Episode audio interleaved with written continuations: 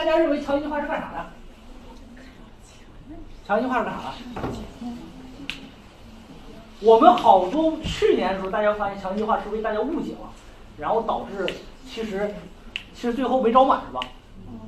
强基计划有好多人还在停留在原来自主招生那个想法当中，认为自强基计划就是啥？第一分上好学校。如果我第一分上不了好学校的话，那我就不报强基计划了。其实这是巨大的误解。强基计划是干嘛的？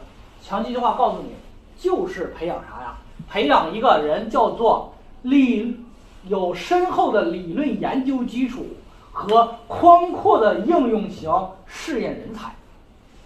能理解吗？理解不了是吧？培养人才。反正觉得可牛逼是吧？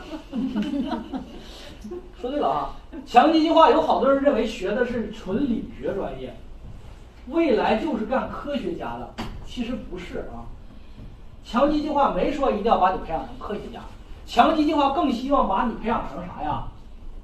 应用型工程师了，明白吧？因为培养科学家有另外一个计划，叫做珠峰计划。听过吗？没。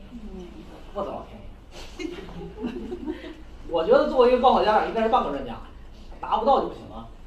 强基计划是一次人才分层，他把适合搞理论研究的同学推向珠峰计划，把适合应用型工科人才的同学推向人工智能，以及国家战略的七大领域。这就是强基计划，明白吧？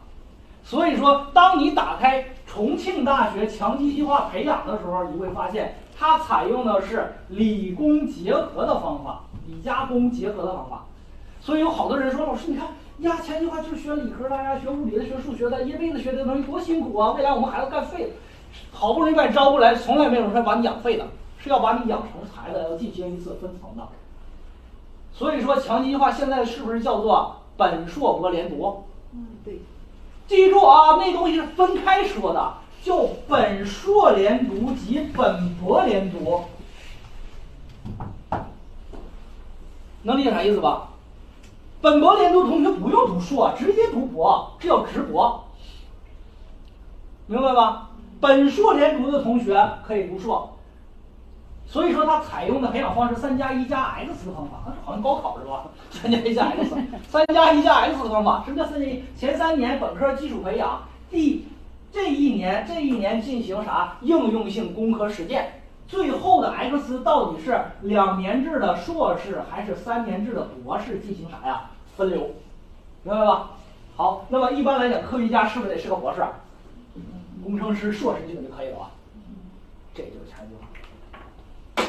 清楚了吗？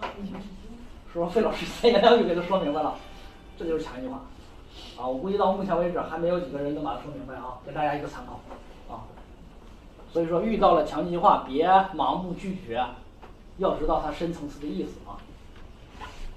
好，这个接下来呢。